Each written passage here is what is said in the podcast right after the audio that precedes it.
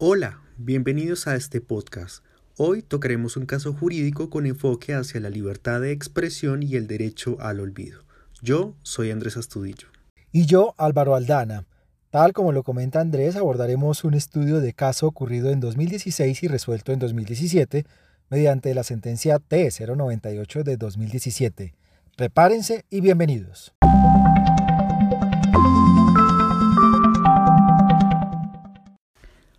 Para iniciar, y a modo de contexto en esta historia, es importante remitirse al mes de marzo de 2016, cuando Colombia conoció el caso de Luis Alfonso Cano Bolaños, quien hasta entonces asumió como rector de un colegio público en el departamento del Tolima.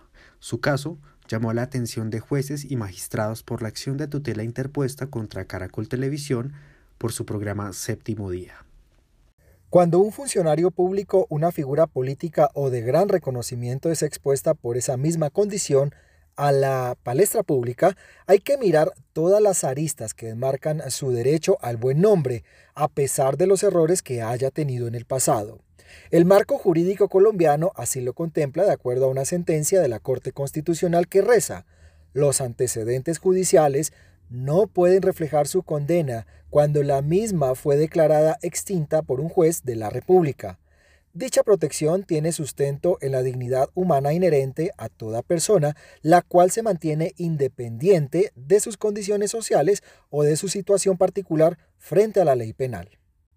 Para ese momento, Cano Bolaños fue grabado sin su autorización pues el tema por el que estaban los periodistas allí era un seguimiento a unas presuntas acusaciones de abuso sexual contra menores de edad, años antes en otra institución educativa en la que el demandante estuvo vinculado. Séptimo día conoció el caso y quiso desarrollar un reportaje sobre el tema, y una de las fuentes principales era este ex rector. A partir de ese momento comienza todo un rifirrafe entre demandante y acusados en los estrados. Cano Bolaños demanda a Caracol y Caracol basa su defensa en el derecho a la libertad de expresión, de informar y de ser informado. Pero ¿existen límites en la libertad de expresión a la intimidad y al buen nombre? ¿Qué tan pertinente es exponer a la opinión pública aspectos relevantes de una persona cuando están en la esfera de lo privado? Esos son algunos interrogantes que vale la pena analizar a continuación de acuerdo a esta sentencia y al marco jurídico colombiano. No cabe ninguna duda que el periodismo es el baluarte de la democracia y ejerce como mediador entre los hechos y la opinión pública en las sociedades modernas. Ese ejercicio requiere de la verificación de fuentes y narración de los hechos, pero cuidado, no son pocas las ocasiones en que la línea entre informar y vulnerar para llegar a una verdad o mostrar una situación es muy delgada y difusa. El demandante manifestó que el equipo periodístico de séptimo día vulneró sus derechos fundamentales a la dignidad, la intimidad y al trabajo al ingresar a la institución educativa donde trabajaba de manera inesperada. Según él, este equipo periodístico no contaba con ninguna autorización ni había tramitado permisos para el desarrollo de la entrevista.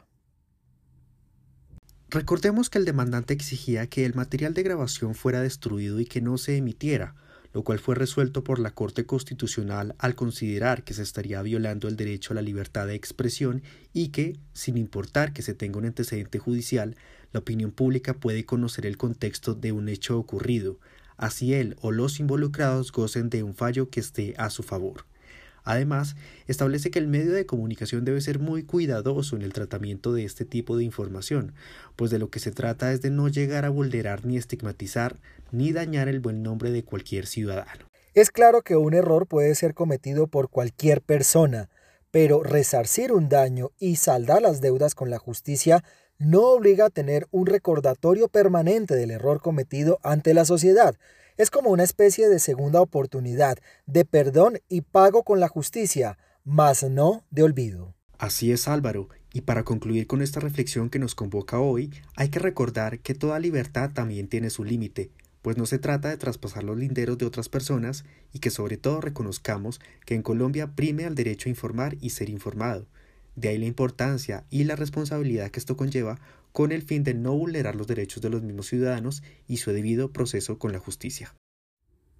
Esperamos les haya gustado este podcast. Nosotros nos encontraremos en una próxima oportunidad. Hasta entonces, chao.